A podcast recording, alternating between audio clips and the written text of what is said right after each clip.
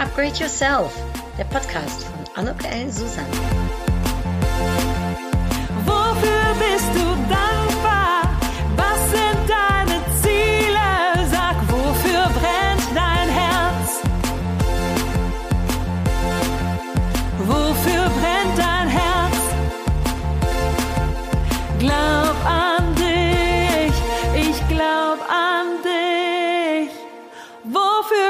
Dein Herz? Herzlich willkommen und ähm, ein schönes Hallo. Ich bin hier heute bei der Birgit Dirksmenden und wenn ich darf, Birgit, darf ich dich kurz äh, introduzieren? Ist Aber das okay? gerne. Ja. Also Birgit ist ein Kölsch Mädchen. Ich bin ja auch in Köln bei Birgit zu Hause, wenn ich das so sagen darf. Du bist hineingeboren worden in Köln-Zollstock in eine Gärtnerfamilie. Richtig. Äh, eine Gärtnerfamilie mit Tradition, also ein richtiges Traditionsunternehmen, meines Erachtens seit 1907, wenn ich das richtig notiert habe, von deiner Urgroßmutter Pauline Kurpan gegründet und äh, war seitdem auch immer in Familienhand. Mhm. Ähm, der berufliche Weg, der war daher für dich ziemlich vorgeschrieben. Da kommen wir bestimmt gleich nochmal ganz kurz drauf zurück, wie das so ist, wenn der Weg im Prinzip äh, schon geebnet ist. Äh, und ja, nach dem, äh, äh, ja, in der Schule gab es eigentlich wirklich keine Zeit für Abitur, ähm, sondern nach der klösterlichen Unterbringung in der Ursulinenschule hier in Köln ging es direkt zur Ausbildung zur Floristikerin äh, mit einem Aufenthalts, äh, Auslandsaufenthalt in Genf und in Oslo. Mhm. Und äh, die Meisterprüfung hast du dann später noch gemacht und den Betriebswirt und einige Jahre danach noch den Beruf als Gärtners erlernt. Richtig, ja. Das ist eine Männerdomäne, glaube ich, oder? Da äh, könnte ich mir so vorstellen, bin ich gespannt, wie das für dich, äh, wie das für dich war. Seit 1986 führst du den Betrieb äh, zusammen mit deinen Eltern. Und äh, das kann ich mir vorstellen, war auch nicht immer einfach, wenn man mit den Eltern nochmal was gemeinsam macht. Dazu sicherlich gleich mehr. Seit 1999 hast du das Unternehmen mit rund 35 Mitarbeitern selbst geführt.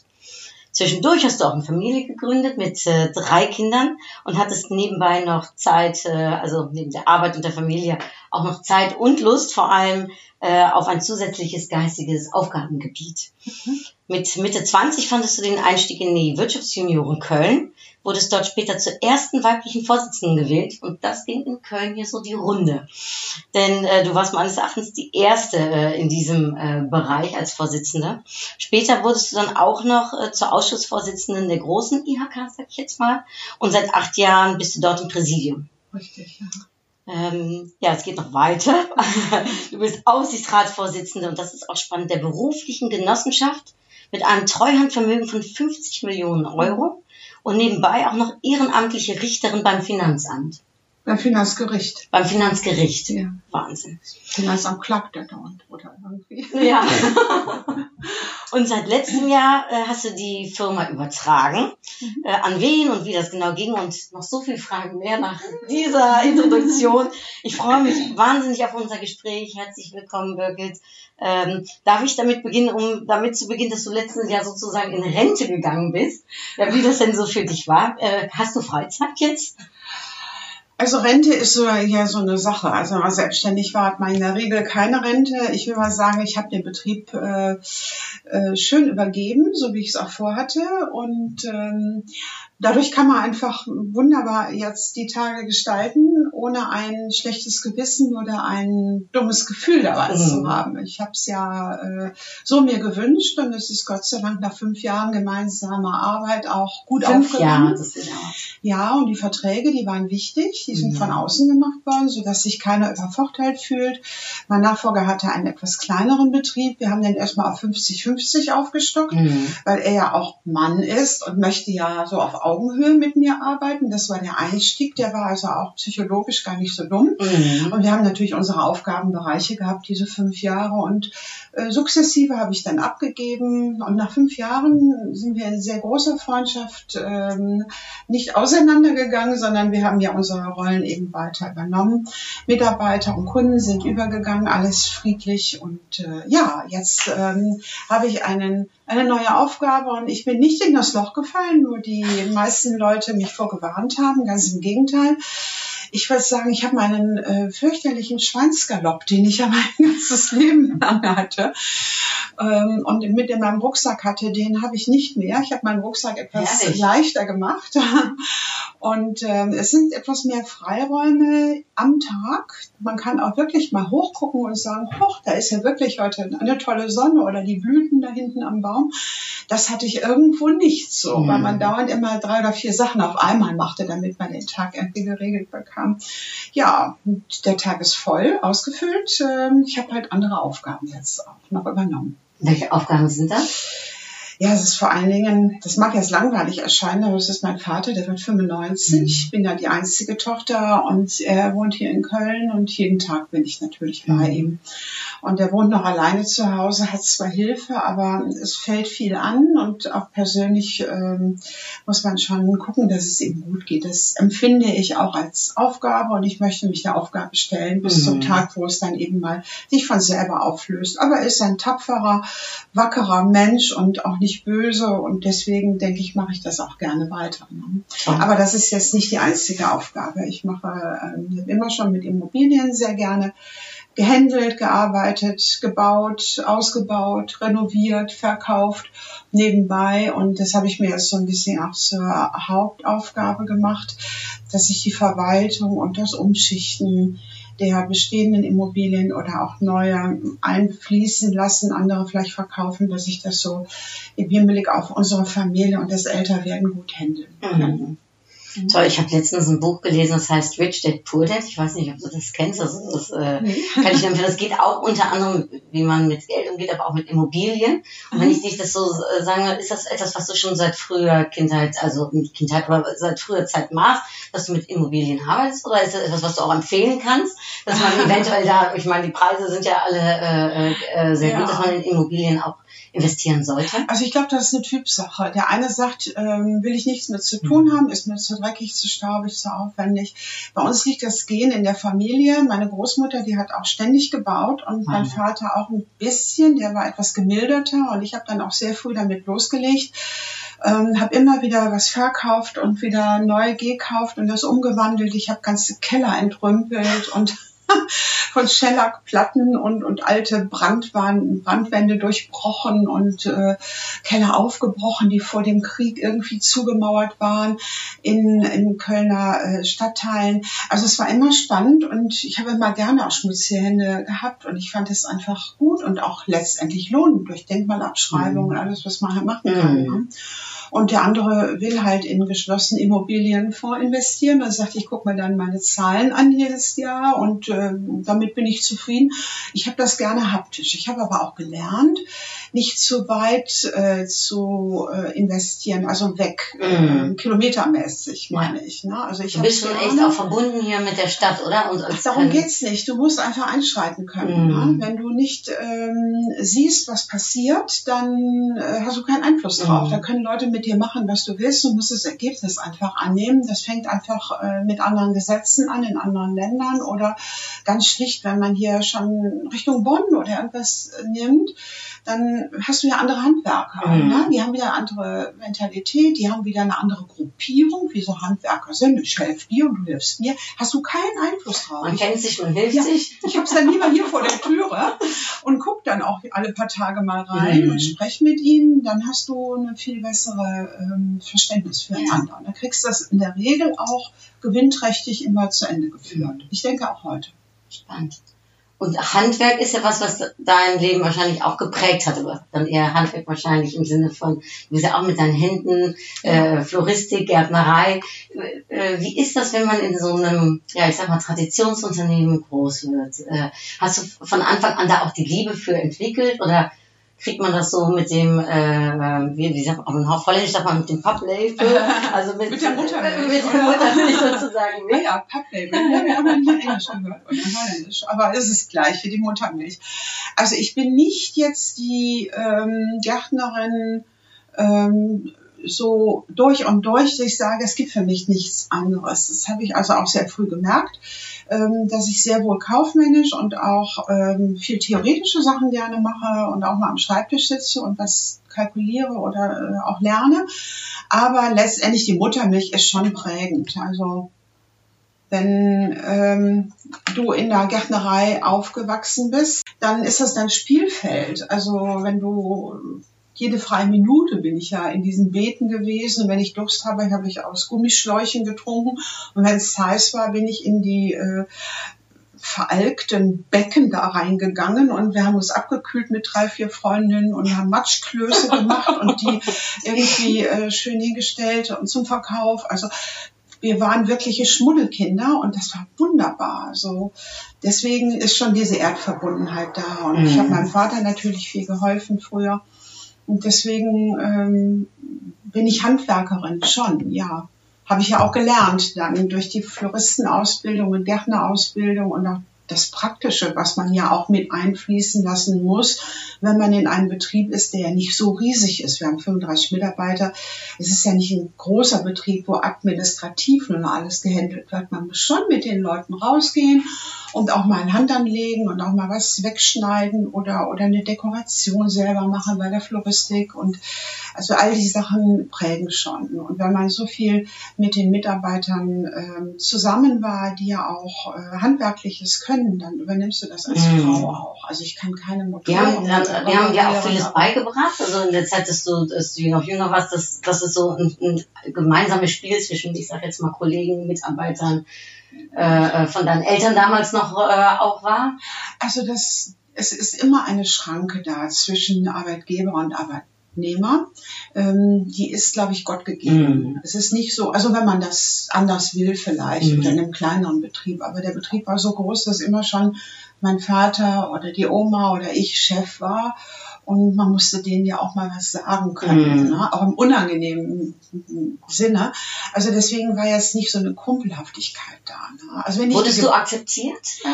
Oh, jetzt machen wir ein neues Feld. Ja. Ich sage noch mal gerade ja. zu dem anderen, also wenn ich darum gebeten habe, oder es gehörte zu der Ausbildung, ja, haben sie mich mhm. mitgenommen, wurde mir auch alles gezeigt, aber eigentlich sind die Arbeitnehmer, die Gewerblichen auch gerne unter sich mm. in den Gruppen, in ihren Kolonnen, da bin ich ganz ehrlich. Also es hat sich keiner drum gerissen, mich jetzt irgendwie äh, dauernd zu unterweisen und mitzunehmen. Ich bin halt auch vielleicht eine Frau und dann ist es immer mit den Männern einfacher, wenn die dann zusammen im Auto abzwitschern. wie, wie war die Verteilung der Mitarbeiter zwischen Männern und Frauen? Ach, viele, viele Männer, wenig Frauen. Mhm. Ne? Verwaltung sind immer zwei Sekretärinnen, dann haben wir drei Floristinnen, aber auch da, selbst im Floristenbereich hatten wir immer Männer, weil wir ja auch am Friedhof schwere Sachen auf die Grenze, mhm. alles transportieren mussten, ähm, also schon sehr männerlastig. Ne? Und der ganze Gartenbaubetrieb ist sowieso männerlastig. Das ist auch eigentlich richtig so. So eine Frau mit einer Kolonne auf dem Friedhof, die sind ja dann auch immer zu drei, vier Mann alleine.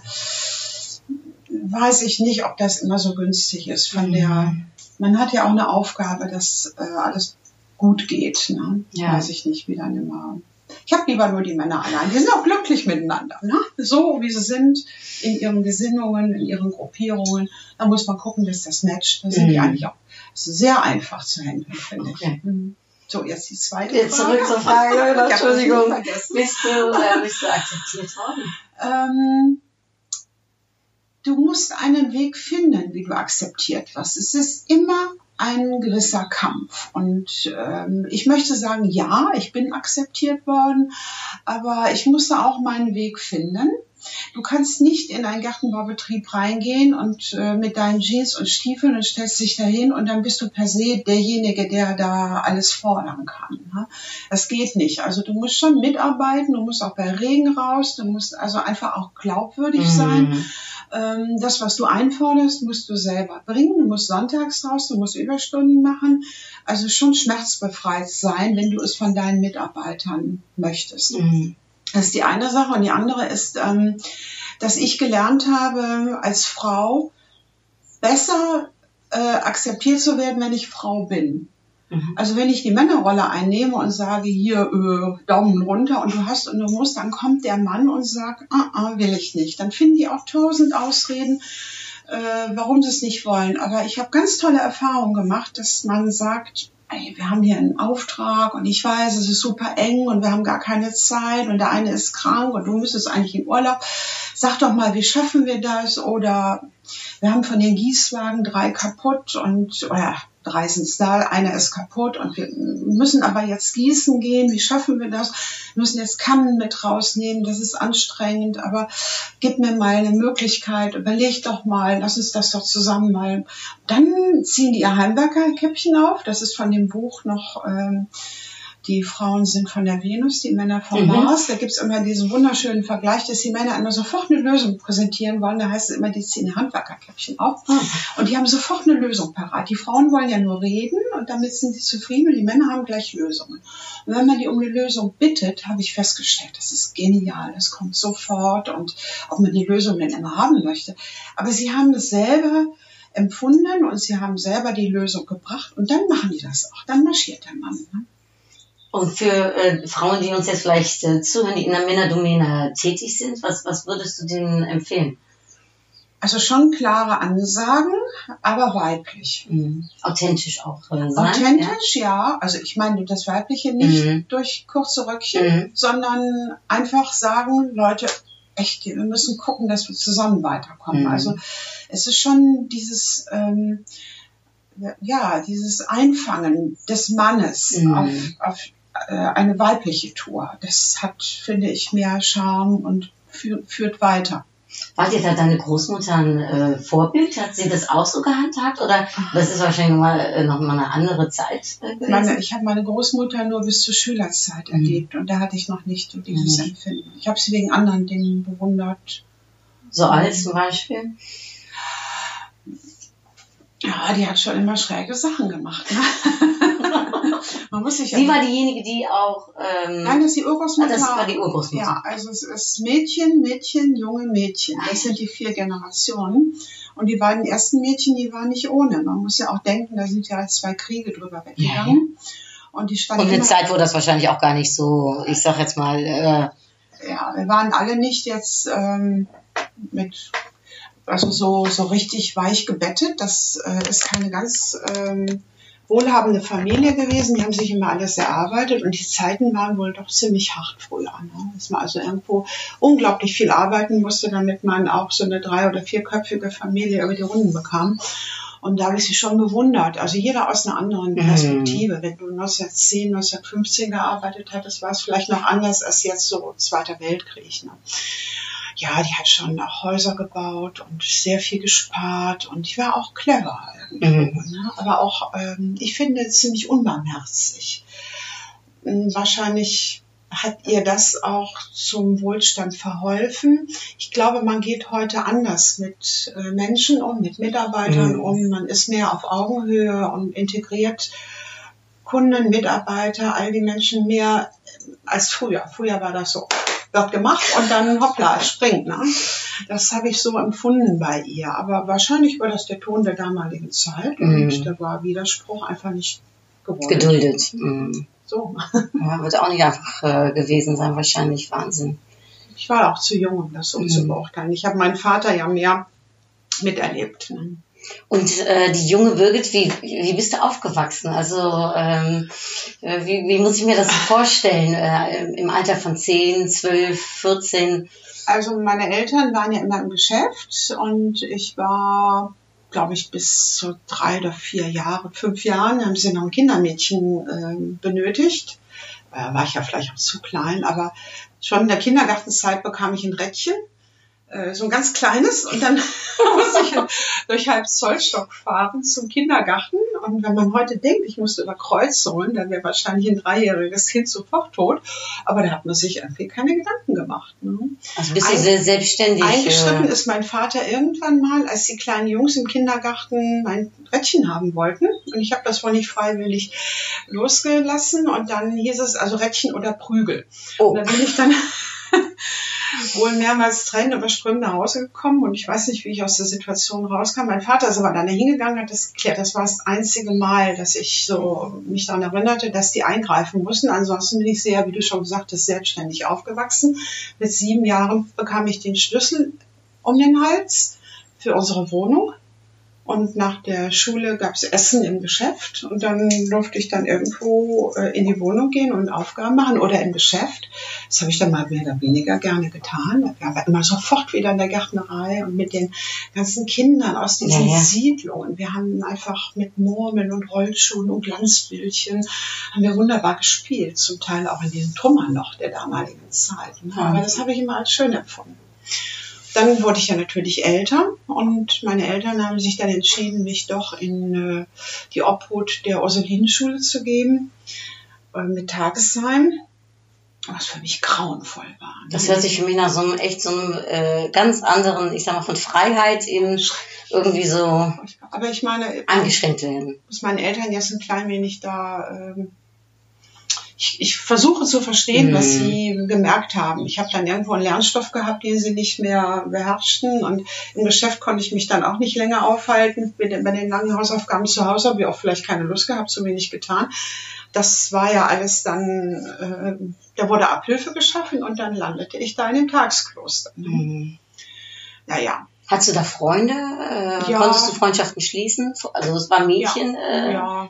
Äh, wahrscheinlich ein Ja, Internat, ja, oder? natürlich, Mhm, strengstens. Ne? Also da wurde ja auch keine Hosen, keine langen Hosen und Schürzen und also es war irgendwie noch nicht von dieser Welt. Das habe Mhm. ich auch schnell empfunden. Wie alt warst du da? Ja, das war, ich war erstmal in der Armgardesschule, aber da gab es ja kein Tagesheim. Da wurde ich auch noch, das war ganz sehr schön auch, wurde ich dann eben dann umverfrachtet in die Ursulinenschule. Die war dann hinterm Bahnhof, da musste ich auch immer dahin fahren, blöde Strecke, da war ich so 13, 12, 13, also Mhm. bis 16 halt, bis zur mittleren Reife, also voll pubertieren. Ne. Nee, fand ich nicht schön. Ich fand auch die Mädchen nur teilweise nett. Das war Mhm. schon ähm, sehr kunterbuntes Volk da aus der Innenstadt. Wie hast du dich durch diese Zeit so gehangelt? Wie konntest du dich äh, da, ich sag jetzt mal, durchsetzen, aufrechterhalten, Freude bewahren? Ja. Die Bravo habe ich gelesen.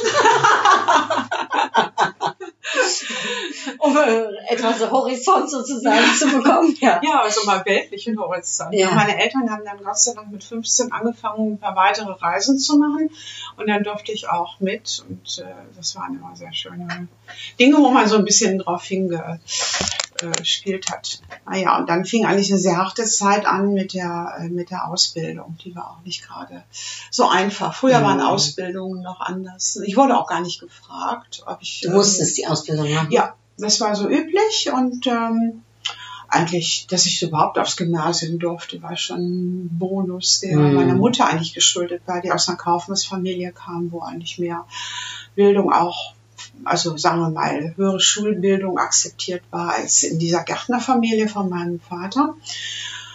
Ja, deswegen war klar, ich musste eben die Ausbildung machen. Mhm. Aber deine Mutter, wie, äh, weil sie kam ja nicht aus der, äh, ich sag jetzt mal Traditionsfamilie, die ist ja Mhm. dazugekommen. Mhm. Ähm, wie konnte sie dir zur Seite stehen, sozusagen in der Zeit vielleicht, wo, wo es für dich manchmal nicht so einfach war? Gar nicht. Die war integriert worden in den Gärtnerbetrieb, so ein sehr do dominanter Mhm. Betrieb äh, durch Großmutter, unter der sie vielleicht auch ein klein wenig gelitten Mhm. hatte, weil die die Hosen anhatte im Betrieb. Und sie musste auch im Geschäft mitarbeiten. Vielleicht auch nicht immer leicht Mhm. für sie. Mein Vater hat sie sehr geliebt, hat sie auch beschützt, aber äh, das war schon klar, was da Mhm. gesagt wurde. Da gab es kein Mucken. Und dadurch, dass meine Mutter auch äh, im Krieg äh, viel Flucht und alles hinter sich hatte, konnte, war die auch nicht so ausgebildet oder so Mhm. stark, dass sie sagt, nee, das machen wir nicht mit meiner Tochter, lass sie mal selber aussuchen. Ging aber auch nicht in Mhm. der Zeit. Und ich hatte keine Geschwister. Ich konnte nicht sagen, Mensch, mein Bruder geht doch auf die Uni, dann darf ich das auch. Ging nicht. Mhm. Und was hättest du, wenn du jetzt das nicht hättest übernehmen müssen oder studieren was hättest du gemacht? Was war so in dem Alter eigentlich vielleicht dein Wunsch oder? Ja, also mit 16 war ich eine dumme Göre. Da habe ich irgendwie ja einfach nur gehört, was meine Eltern sagten. Mhm. Und gab ja auch nichts anderes als Blumen und Pflanzen. Da fand ich das auch in Ordnung. Also da warst du nicht unbedingt rebellisch äh, in dem Sinne, dass du nein, dachtest, nein, das nein. Ich nicht. war, ich fing dann nur an, danach rebellisch zu werden, als ich die Prüfung auch abgeschlossen hatte und dachte so, jetzt spätestens, jetzt muss ich hier raus. Ne? Also am Friedhof bin ich lang genug noch. Also das ist vorgezeichnet und ist auch in Ordnung. ich muss hier raus und ich möchte auch gerne. Und dann hast du die ähm, Ausbildung mit im Ausland, äh, bist ins Ausland gegangen, Ja, ich wusste ja, und dass ich drei Jahre Zeit habe für die Gesellenjahre und dann äh, bin ich mit meinen Eltern, gut, ich war das auch 17, 18, 19, 18, 19 ist ja, ich habe eine verkürzte Lehre gemacht durch äh, die Ausbildung. Und war 19 und bin dann in die Schweiz gekommen und mein Vater oder meine Eltern wollten, dass ich nach Zürich kam und ähm, dann habe ich gesagt, bitte, bitte, lass uns dann nach Genf durchfahren. Da kann ich wenigstens Französisch lernen. Ne? Da habe ich wenigstens noch ein bisschen mehr Bildung als nur jetzt äh, in Zürich. Haben sie dann auch gemacht und äh, wir kannten gar nichts. Ne? Und dann haben wir gefragt nach einem schönen Geschäft, mhm. nach einem, irgendeinem tollen Blumengeschäft. Ich war ja Floristin, ich musste ja im Blumengeschäft arbeiten. dann haben wir den Taxifahrer gefragt und er sagte, das ist Fleurieux Fleur. Und dann haben wir die Garderobenfrau aus dem Café gefragt. Die sagte, ja, es gibt nur ein Geschäft, das ist Fleurieux Fleur. Und dann irgendjemand von der Straße noch ist gefragt. Ja als wir dann dreimal das Gleiche gehört hatten, dass das eben das Geschäft der Stadt war, sind wir dann dahin gestiefelt. und haben geklingelt und nach dem Chef gefragt. Und es war wirklich ein tolles Geschäft, so zwei Etagen, hochherrschaftlich, oh, wow. alles Holz getäfelt.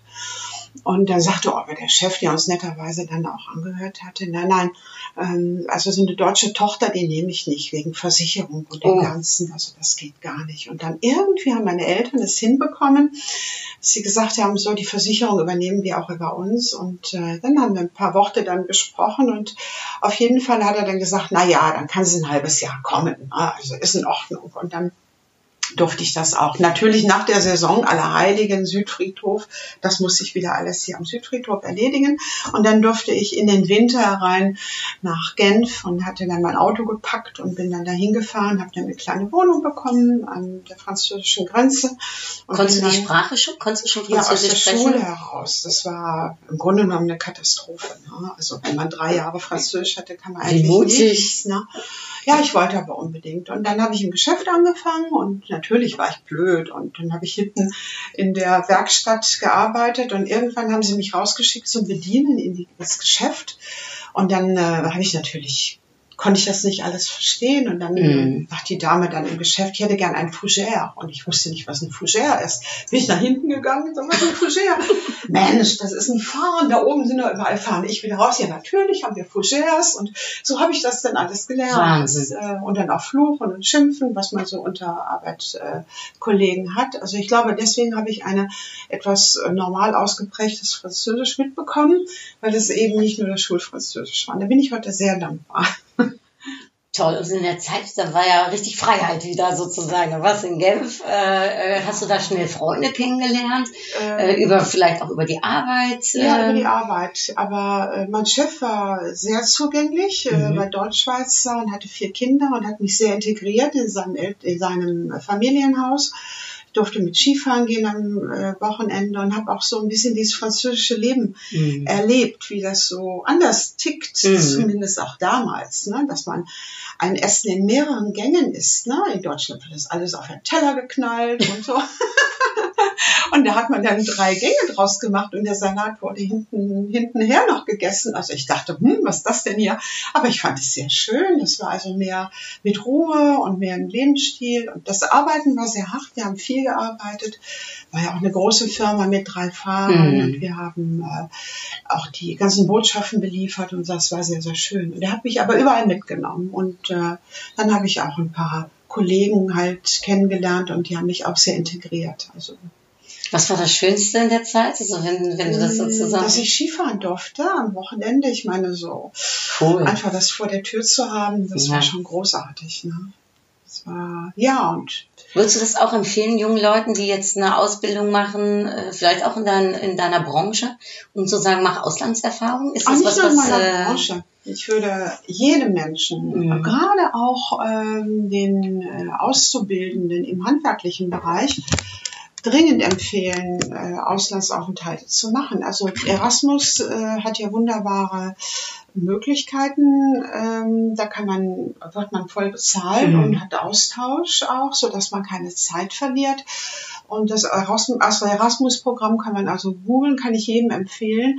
Es bringt hier unglaublich viel äh, Weichheit auch anderen Menschen, anderen Kulturen gegenüber, dass man nicht so Vorurteile mhm nicht handelt, Vorurteil hat gegenüber irgendwelchen anderen Regeln oder auch ähm, Arbeitstechniken und natürlich bei Menschen. Also das hat mir sehr, sehr viel geholfen. Ich bin ja dann nach Oslo gegangen. Ja, ist es direkt nach Genf gewesen? Nein, oder? Ich, natürlich. Mein Vater hat natürlich gesagt, Kind, hier kommt wieder Saison, jetzt bist du erstmal wieder zu Hause. Okay.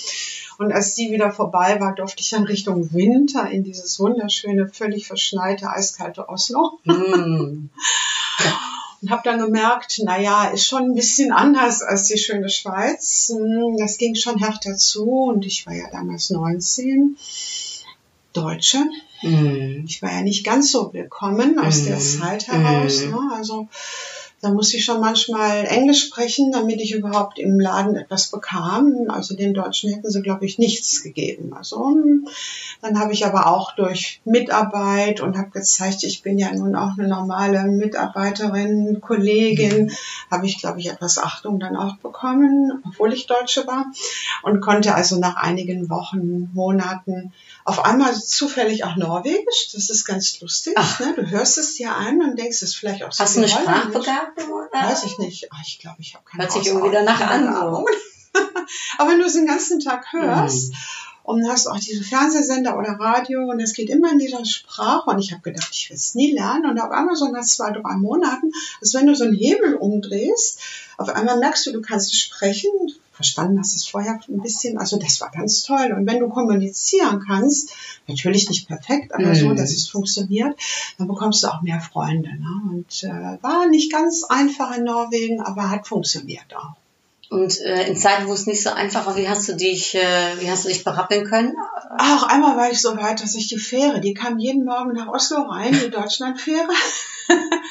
Irgendwann habe ich gedacht, morgen nehme ich die. da war ich so satt. Da habe ich im Hinterhof gewohnt, so, so in Kreuzberg, das ist so ähnlich, ne? Mhm. So Hinterhof, fünftes Haus und knarrende Stufen hoch und ich hatte ein Zimmer mit nur einem Wasserhahn in kalt und die Fensterläden waren verschimmelt, es war 30 Grad draußen mhm. kalt und dann war auch mein Auto noch eingebrochen an einem Sonntag und, und ausgeraubt, war nicht viel drin, aber ich meine, da waren Scheiben kaputt und so. Oh, und es war alles am Anfang so uselig und so grau und jeden Tag nur Schnee und ja, und dann habe ich gesagt, das mag ich nicht mehr. Und mhm. dann habe ich gedacht, so, das tust du jetzt nicht, auch meinen Eltern gegenüber. Mhm. Sitze ich dann da schon wieder und sage, ich wollte zwar raus, habe ich aber nicht geschafft. Ne? Und dann bin ich zu meinem Chef gegangen und habe gesagt, also ich mache alles, was Sie wollen, ich arbeite Tag und Nacht, aber da mag ich nicht mehr wohnen und ich möchte Voll. gerne, dass ich einen vernünftigen Aufenthalt habe mit einer Warmwassermöglichkeit und nicht, dass ich jetzt meine Haare immer wasche, wenn ich im Tauchsieder da zwei Liter Wasser warm gemacht habe. Also das ist menschenunwürdig, will ich nicht. Und entweder sie beschaffen mir jetzt irgendeine menschenwürdige Umgebung, dass ich mein Auto reparieren darf und so, oder ich fahre wieder nach Hause. Das ist ganz einfach. Und dann dauerte es genau einen Tag und dann kam man mit wunderschönen. Vorschlägen und ich habe dann im, es war eine WG, das war wunderbar, aber im Diplomatenviertel, da war alles geordnet und sauber, habe ich mit einem Lappenmädchen in einer WG gewohnt und habe auch gelernt, äh, wie... Aus Lappland? Aus Lappland, ja, aus Hirgenes, ganz, ganz Ach. oben und wie die leben und wir haben uns gut verstanden, wir haben alles geteilt, jeder hatte sein Zimmer, aber ich habe dann auch noch ähm, eben viel dazugelernt und war gut untergebracht und von da an geht alles weiter. Also hat mir auch wieder gezeigt, nicht einen Schwanz einziehen, einfach auch mal sagen, wenn es wirklich mhm. nicht mehr geht. Also nicht wegen jedem Blödsinn, aber wenn es wirklich nicht mehr geht, dann wirklich auch mit dem Faust auch mal aufschlagen. Sagen, War das schwierig so. für dich in dem Moment, äh, um das zu machen? Oder was hat dich, was hat dir geholfen, um dann auch dem, äh, dem Chef das zu sagen? War das einfach, weil du wirklich genug hattest? Ich hatte oder einfach, einfach. Hast du ein Lebensmotto? Was Na, da? Also zu dem Zeitpunkt bestimmt nicht. Mhm. Aber ähm, ich habe halt aus all diesen vielen Dingen gelernt, dass es eigentlich gut ist, mhm. auch mal die Zähne zu zeigen. Und je älter man wird, kann man gut unterscheiden, bin ich jetzt ähm, pingelig oder, oder äh, ist das jetzt nicht gerechtfertigt oder ist es wirklich mal nötig, mhm. eine Meinung zu sagen, weil andere Leute wissen gar nicht, ob man es ernst meint. Das sieht man einem Menschen nicht an, der halbwegs fröhlich ist. Du sagst ja auch manchmal und hast eine gute Ausstrahlung und wenn man dann freundlich ist, wenn man mhm. zu freundlich ist, dann meinen die Leute, man, man meint es nicht ernst. Mhm. Das ist, da muss man wirklich mal sagen, du, jetzt ist hier Schluss und auch mal Wut haben. Mhm. Das ist auch gut und die Wut auch zeigen. Ja. Das können die Menschen nicht alles nicht akzeptieren. mit dir umgehen. Mhm. Ne? Hat dir das auch geholfen ähm, in der, ich sag jetzt mal, deiner Führung äh, von Ja. deinen Mitarbeitern? Ja. Mhm. Das hat mir sogar bei meinen Kindern geholfen. Mhm. Ich hatte also auch eine schwere Zeit, als äh, meine Kinder äh, meinten, sie müssten in den Betrieb rein und da sind dann die Grenzen ganz verschwommen. Wenn du Mutter und Chef bist, dann Mhm. meinst du, du kannst immer alles integrativ hinbekommen. Die werden das schon schaffen und lass mal da ein bisschen mehr Zügel. Und das habe ich auch gelernt, dass es da nicht geht. Da muss man auch sagen, halt, die Zahlen stimmen nicht. Das ist nicht unser Motto hier, wie wir das weitermachen wollen oder du schadest den Mitarbeitern oder Kunden, das geht nicht. Und auch den Mitarbeitern das sagen. Also Bogen überspannen geht nicht. Mhm. Weil ähm, vorwegnehmend, du hast eben gesagt, du, ihr habt den, äh, innerhalb von fünf Jahren hast du den Betrieb dann auch übergeben. Ja. Und ich entnehme daraus eben nicht an deine Kinder. Ist das richtig? Ja, ja, genau. Wie ist das gewesen? Weil das ist dann das erste Mal, dass dieses Familienunternehmen dann sozusagen nicht äh, äh, weitergeführt wurde. Und ja. Ja. jetzt sprichst du das gerade an, auch ne, in der Zusammenarbeit mit deinen Kindern. Kannst du da was äh, ja, mit darüber Ja, berichten? natürlich. Ähm, also es ist natürlich immer schön, wenn etwas an fünfte, sechste, siebte Generation wie Wilhelm Farina, äh, das ist herrlich, wenn man das kann. Und äh, die Eignung der Kinder ist eine Sache, aber das Wollen und das Können äh, oder das Wollen, sagen wir Mhm. mal, ist die andere Sache. Ne? Und ähm, bei mir war das schon eine grenzwertige Geschichte. Ich hätte, glaube ich, gerne was anderes gemacht, habe aber verstanden, dass es ein guter Betrieb ist und ich habe auch ein gutes Leben dabei. Ähm, das war für mich in Ordnung, da hadere ich überhaupt nicht mit. Aber wenn ich merke, dass ich Kinder ähm, wirklich dazu überreden muss, etwas zu Mhm. tun, dann schwärzt sich das bei mir. Und dafür habe ich zu viel selber an mir auch Mhm. empfunden, dass ich das meinen Kindern antun möchte. ne? Natürlich ist mein Vater ähm, sehr besorgt und meint, es müsste weitergehen, Mhm. weil für ihn gab es nichts anderes, als selber weiterzumachen und mich natürlich dazu zu animieren. Aber meinen Kindern habe ich das also schon glasklar gesehen. Die fühlten sich nicht wohl, die wollten dann doch eigentlich lieber was anderes. Ja, das bei jedem Mhm. anders gewesen. Mhm. Also die Fähigkeiten bei meinen großen Kindern, ich habe mit zehnjährigem Abstand noch Mhm. mal einen jüngeren bekommen. Bei den großen oder älteren Kindern äh, war die Neigung schon eher da. äh, Dass sie, sie haben auch eine Floristenausbildung, eine Gärtnerausbildung gemacht, gemacht, um es zu testen. Toll. Ja, und haben auch teilweise im Betrieb gearbeitet, haben sich aber dann aus Mhm. unterschiedlichen Gründen dagegen entschieden. Und das habe ich auch akzeptiert. Ja, und der toll. Jüngere ähm, hat sowieso immer gesagt, er möchte in Konzern gehen und was ganz anderes machen. Das hat er auch erfolgreich durchgeführt. Und deswegen ähm, war das gar keine Frage. Ne? Und da habe ich auch große Diskussionen mit meinem Vater gehabt, gehabt der dann auch auf meine Kinder äh, zum Teil hintenrum noch eingewirkt hat, was zum Teil auch zum kräftigen Familienkrach geführt hat. Das habe ich eigentlich jetzt erst wieder über die Jahre lösen können, auch die Verbindung mit meinen Kindern, dass sie wieder unbelastet ist. Ähm, nicht zuletzt auch durch diese Abgabe, ne? Mhm. wo wir auch den Vater gar nicht gefragt haben. Ne? Haben es einfach getan. Einfach gemacht. Ja, Wahnsinn. nachher auch äh, mit ihm erst. Und mein, mein Nachfolger hat das ähnliche Problem, auch mehrere Generationen. Und wir haben beide gesagt, wenn wir unsere Väter, er hat auch einen Vater, der noch alleinstehend ist und auch immer ähm, so noch knietief so mitmischt, aber zehn Jahre jünger. Und äh, da haben wir gesagt, wenn wir die jetzt integrieren in unsere Pläne, werden wir wahrscheinlich das Ziel nicht so ganz Mhm. locker erreichen. Ich würde es mal positiv formulieren. Und dann haben wir an dem Tag, als wir beim Notar waren und unterzeichnet haben, das war ein Donnerstag, da sind wir fünf Uhr rausgekommen und halb sieben haben wir es unseren Vätern dann gesagt, beide. wir haben gesagt, wir machen das nicht vorher. Nee. Und dann waren Das war eine gute Entscheidung, auch um das so zu tun. Wir haben dann wirklich unseren Weg sind wir gegangen, aber wir waren natürlich auch beide. Der ist jetzt zehn Jahre jünger als ich, also ist auch nicht mehr Mhm. ganz ähm, grundschnaublich. Also wir haben beide gesagt, das geht nur so. Ist Und die das- Väter haben es akzeptiert. habe es akzeptiert. Toll. Ja.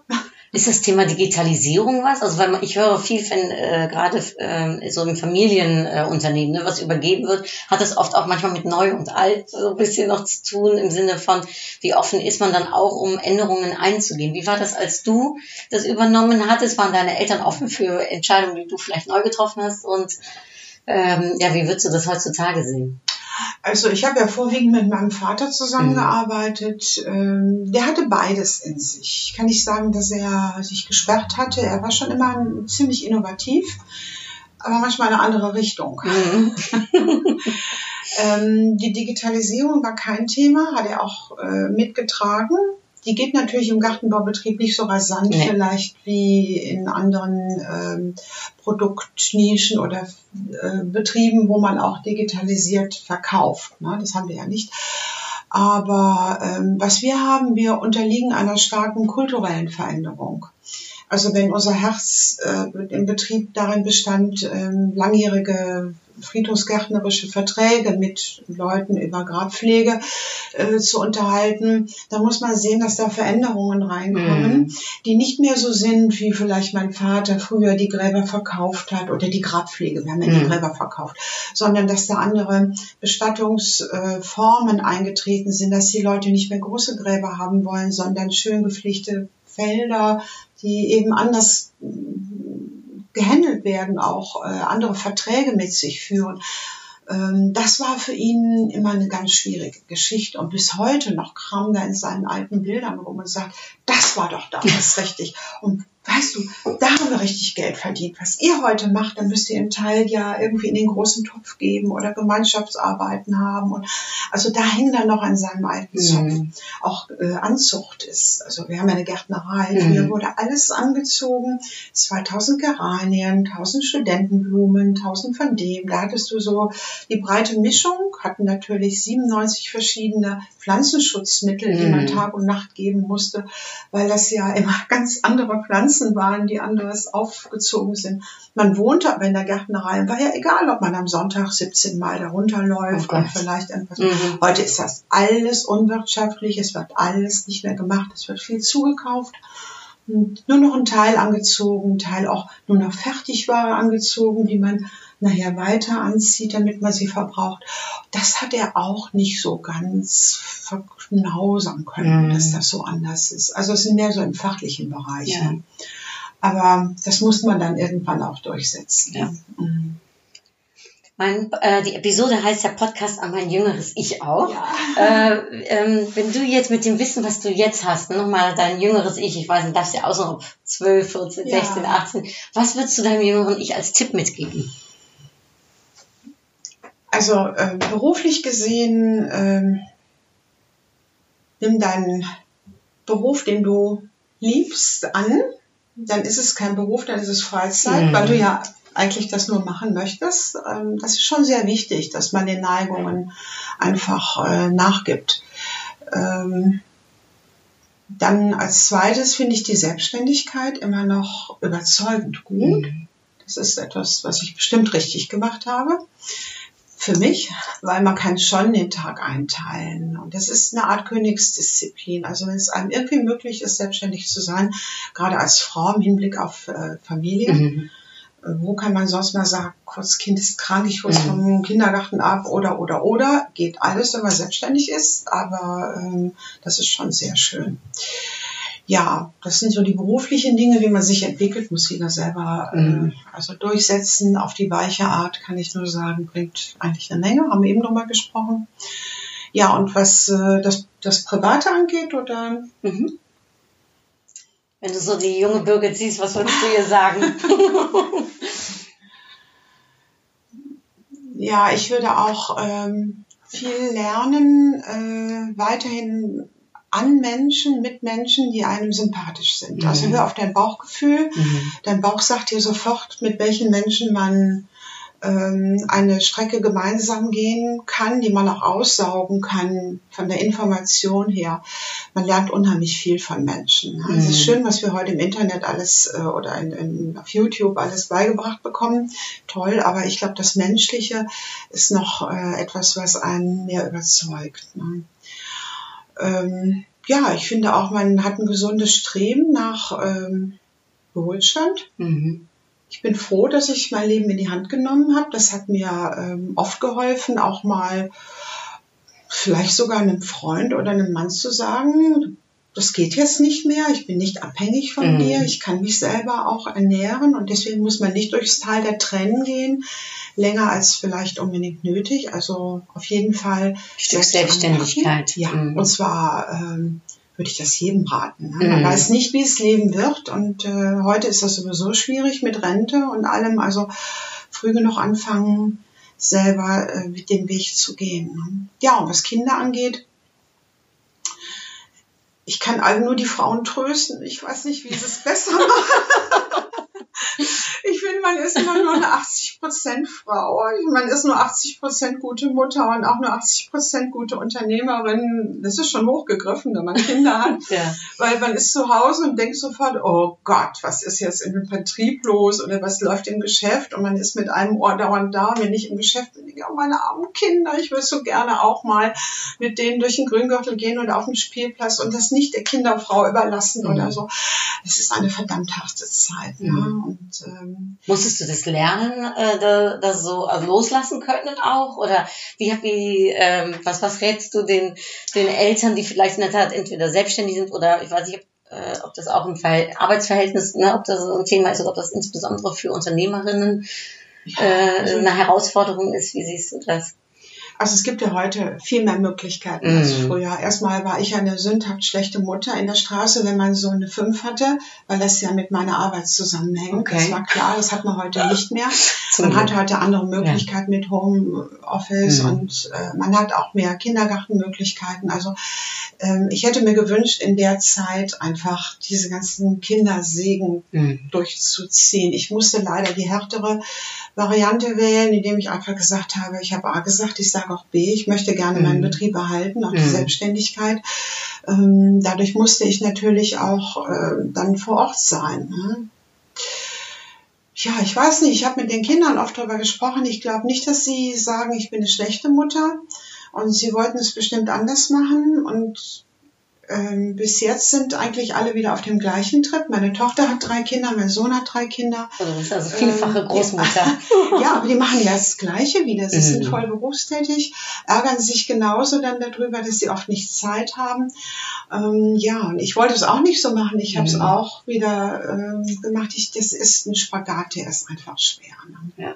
Aber ich würde es wieder so machen. Ich finde die berufliche äh, Ausrichtung, die Selbstständigkeit, die ist so gut und bringt einem auch so viel Erfüllung und auch nicht, nicht so dieses einseitige Mama-Gluckendenken. Mhm. Man kann auch bei Gesprächen dabei sein, man kann auch Wirtschaft noch weiter verfolgen, man kann sich auch ähm, dann mit anderen Dingen beschäftigen, wirtschaftspolitisch oder überhaupt äh, in anderen Bereichen. Und das tut auch gut und fließt auch wieder bei den Kindern rein. Mhm. Ne? Die sagen auch, meine Mama, die hat sich dann doch mit anderen Dingen auseinandergesetzt. stolz Irgendwo, glaube ich, äh, achten sie es auch Mhm. wieder. Ne? Also deswegen nur Mut, ihr Mütter.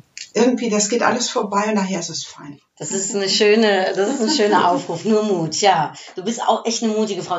Eine Sache möchte ich echt noch wissen. IHK als erste äh, Vorsitzende, nachher die große äh, IHK auch im Vorstand, hat das auch Mut gebraucht, um gerade für so eine Branche, du bist ja jetzt auch nochmal äh, äh, im, im Ausschuss äh, von Also ich bin bei den im Handelsausschuss, weil ähm, ich durch die Floristik überhaupt an die IHK gekommen bin. IHK ist ja noch nicht also so gewerblich, äh, ist ja mehr die Handwerkskammer, aber die Floristen sind nun mal komischerweise bei der IHK angesiedelt und damit habe ich gemerkt, dass bei der Industrie- und Handelskammer sehr viel gleichgesinnte Unternehmer sind Mhm. die die gleichen Freuden und Schmerzen haben. So bin ich überhaupt zu den jungen Unternehmern gekommen, zu den Wirtschaftsjunioren. Das kann ich auch nur jedem empfehlen, weil dadurch ähm, unheimlich viel Freude und Mut und auch Lernen einem neben dem Beruf noch möglich gemacht Mhm. wird. Breite Palette. Und später bei der und IHK Netzwerk wahrscheinlich auch, Super oder? tolles Netzwerk. Da sind wirklich Freundschaften fürs Leben entstanden Mhm. ähm, das, ähm, das, das, das trägt. Das ist wirklich toll. Also so ein Verständnis füreinander und auch Vertrauen, dass man einfach nur einen anrufen kann heute, obwohl das 20 Jahre schon zurückliegt. Ähm, ja, Industrie- und Handelskammer heute, dass ich im Präsidium bin, ist sehr schön. Ist vor allen Dingen noch nicht so lange, dass Frauen im Präsidium sind. Es sind aktuell zwei. Ähm, wir bekommen Themen geliefert, die man sonst, äh, an die man nicht kommt. Mhm. Es wird Kompetenz in seinem im eigenen Bereich verlangt. Ich muss jetzt nicht wie ein Konzernvorsitzender die Dinge wissen, sondern ähm, es wird auch normaler Menschenverstand gebraucht und betriebswirtschaftlicher Hintergrund. Da kann man eine Menge einfließen lassen, aber bekommt, finde ich, auch zehnmal so viel zurück. Toll. Ja, also äh, ich würde sagen, großes Vorbild und ich kann mir auch vorstellen, sicherlich, äh, dass deine Branche sehr glücklich ist mit deinem Einsatz, den du zeigst, weil letztendlich braucht es ja Leute, die sich auch für eine Branche einsetzen, die sich dafür einsetzen, dass man gehört wird und äh, dass man vor allem dann auch dadurch, äh, ich sag mal, vielleicht mehr erreichen kann. Ja, vielleicht. Toll. Darf ich äh, ähm, zum Abschluss dir ein paar Fragen stellen? Kurze Fragen mit kurzen Antworten. Okay, Ja? versuch's. Ähm, was ist für dich Erfolg? Erfolg ist ein Mensch, der äh, seine Persönlichkeit, seine positive Persönlichkeit behält und äh, wirtschaftlich etwas aufgebaut hat und Menschen etwas geben kann. Was war dein größter Erfolg? Vielleicht, dass ich immer in meiner Mitte gestanden habe, ohne meine positive Haltung zu verlieren, trotz manchen Jammertälern. ja, dass ich vielleicht immer noch ähm, mich erfreue am Positiven im Leben. Und das möchte ich auch beibehalten. Bewundernswert. Bewundernswert. We wen bewunderst du? Ich bewundere ähm, Menschen, egal aus welchem Zeitalter, die etwas geschaffen haben, etwas Integratives geschaffen haben, was den Menschen geholfen hat, wie früher diesen Stauferkönig Friedrich II., der es geschafft hat, 1200 die Mauren und die Franzosen und die Italiener zu vereinbaren, vereinen und, und mit denen Bauwerke zu schaffen. Die haben sich vorher die Köpfe eingeschlagen und dann hat er es geschafft, ist er es ganz weit ausgeholt. Ich soll eine kurze Frage. Heute bewundere ich Leute wie meine Freundin Janka, die einfach schonungslos äh, für andere Menschen einstehen und die Meinung immer sagen und ja, bedingungslos auch zu einer Freundschaft stehen. Ähm, ja, und Menschen, die einfach ähm, anderen helfen, dass man Mhm. persönlich sich weiterentwickelt. Liebevolle Menschen bewundere ich Mhm. auch. Schön. Was, ähm, auf was in deinem Leben könntest du nicht verzichten?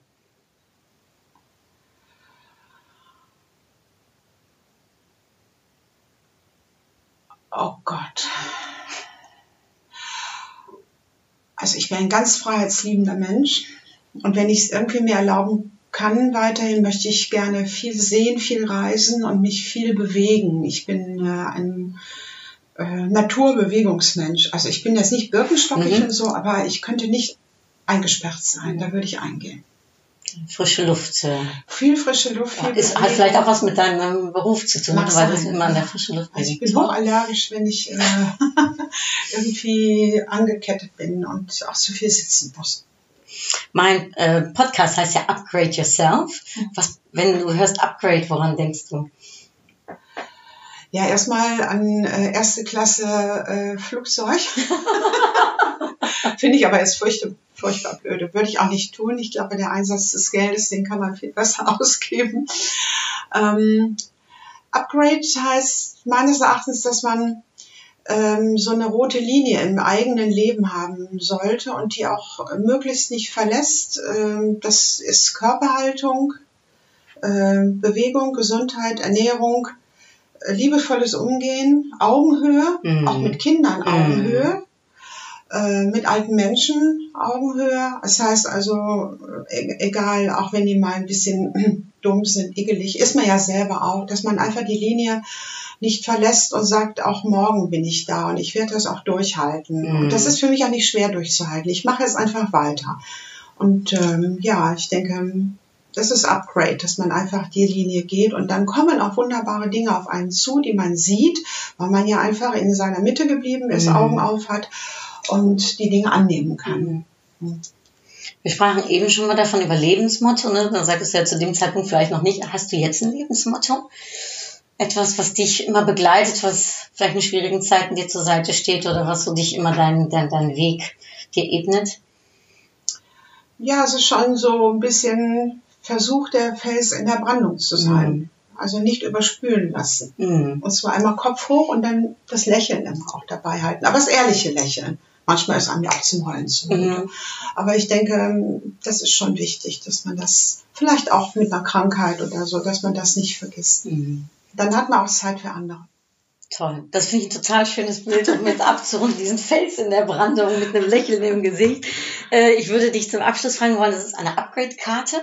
Möchtest du für dich, für mich und für unsere Zuhörer, Zuhörerinnen eine Upgrade-Karte ziehen? Ah, ich weiß jetzt nicht, was das heißt. Das, das ich, ist äh, ein Kärtchen mit einem Wort Ach, drauf schön. für den heutigen Ich Tag. fisch da mal eins raus. So. Ah, guck mal. Oh, da steht drauf Macht. Macht. Ja. Hast du eine Assoziation damit, wenn du das äh, liest? Ja, ich habe schon eine geteilte. Also Macht wird zu oft missbraucht. Und Mhm. ähm, ich denke, wir haben Macht gar nicht nötig. Also vieles wird aus, einer- aus einer guten Persönlichkeit und einer ähm, klaren Verstand und einer Aufnahme, positiven Aufnahme selber geregelt. Also wenn ich gucke, wo ich ähm, das eine oder andere verbessernd finde, ähm, dann komme ich selber in eine Machtposition, die angenehm ist. Mhm. Ich ähm, verabscheue Macht, die äh, sich genommen wird, um Mhm. andere Leute zu unterdrücken. Aber wir wollen das jetzt mal positiv sehen und äh, mit ein klein bisschen Macht kann man ja auch sein Leben schöner bestimmen. Mhm. Aber schonungsvoll. Und für mich ist auch noch das Gespräch irgendwie so Macht der Freundlichkeit äh, gewesen. Es war Ah, so gut. schön, mit dir gesprochen zu haben. Ach, Und ich glaube, ich hätte jetzt noch eine Stunde mit weiteren Fragen. Ähm, äh, vielen, vielen, vielen lieben Dank. Es war super interessant. Du bist Dankeschön. echt ein Vorbild. Äh, und äh, für mich schon. Ich, äh, ich finde es super, was du machst. Und ich wünsche dir mit der vielen Freizeit hoffentlich, die du auch genießen kannst jetzt, ja, ja, so viel äh, ist das äh, ganz viel Spaß und toi, toi, toi mit deinen ganzen äh, weiteren noch ehrenamtlichen äh, äh, Dankeschön. Ämtern. Danke. Das wünsche ich dir auch. Du bist Dankeschön. ja auch mit dem ganzen Ehrenamt oder deiner positiven Einstellung, was du anderen mitgeben kannst, mitten im Leben. Dankeschön. Dann sage ich für jetzt Danke fürs Zuhören. Äh, tot gauw. Doei.